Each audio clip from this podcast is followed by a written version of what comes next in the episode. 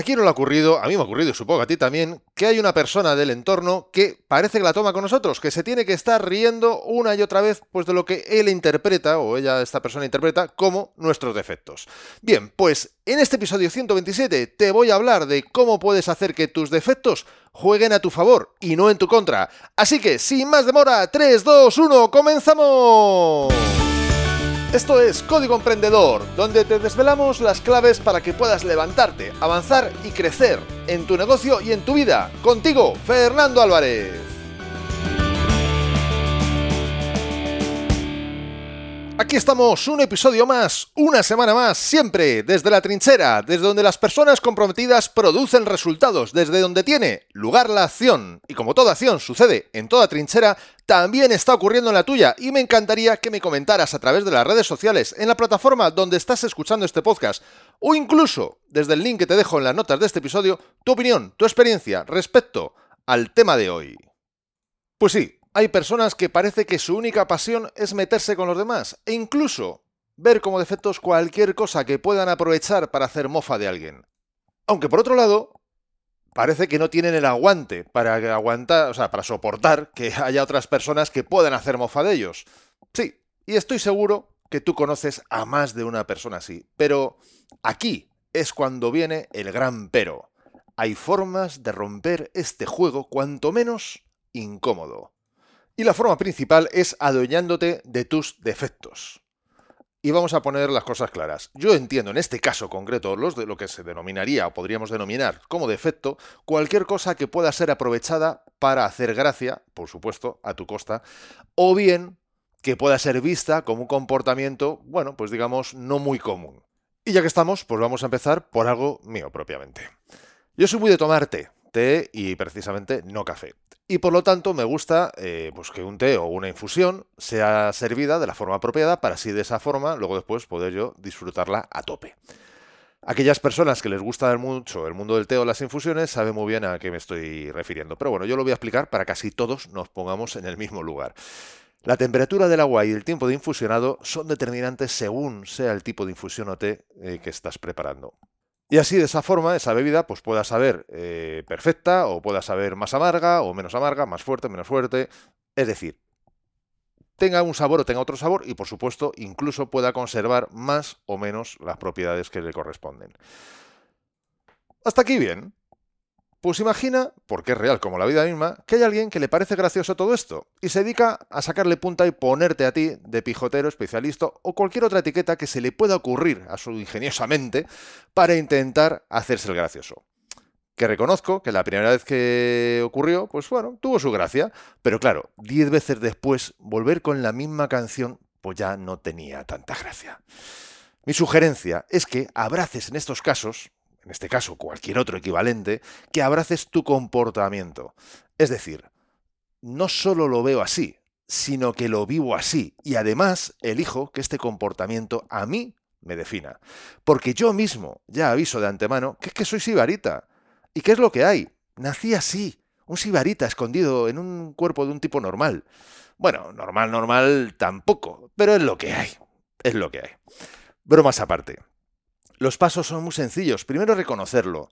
Después le puedes dar, si quieres, incluso un toque de humor. Y después, por supuesto, te apropias de ese comportamiento que, aunque parezca increíble, alguien lo puede ver como una oportunidad de hacer mofa. ¿Se entiende a qué me refiero con eso de ser el primero en adueñarte de tus propios defectos o aquello que se puede interpretar como defecto? ¿Se entiende?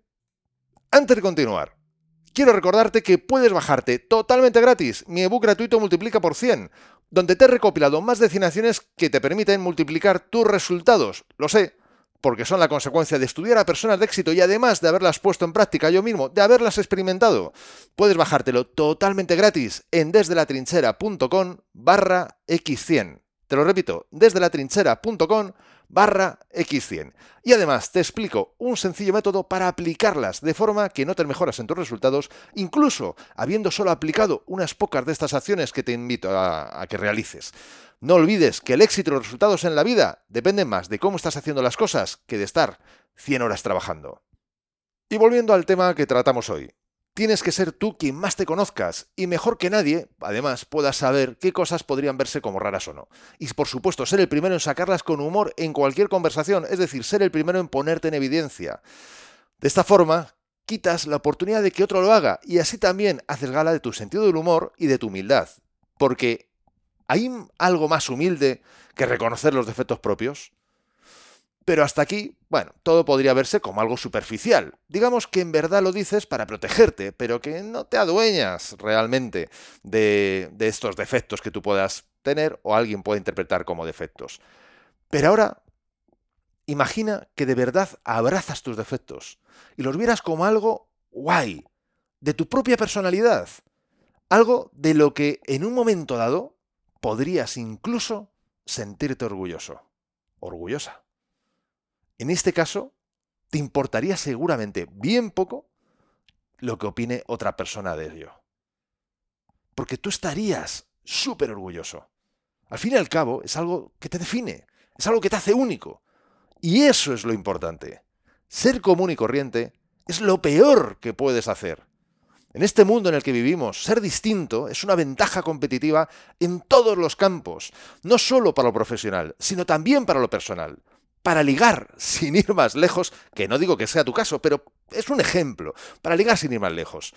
Tener algo distintivo que te haga único es lo que puede hacerte más atractivo o más atractiva. Ser diferente es clave en estos tiempos que nos están tocando vivir. Así que ves pensando en qué cosas podrían hacerte más único, más única, y busca una forma de abrazarlas hasta el punto de sentirte totalmente orgulloso de ellas. Y esto facilitará que cuando alguien se quiera reír de ellas, puedas mirarle con condescendencia y te rías, porque es algo de lo que tú ya te has reído previamente y además te mola, te gusta mucho.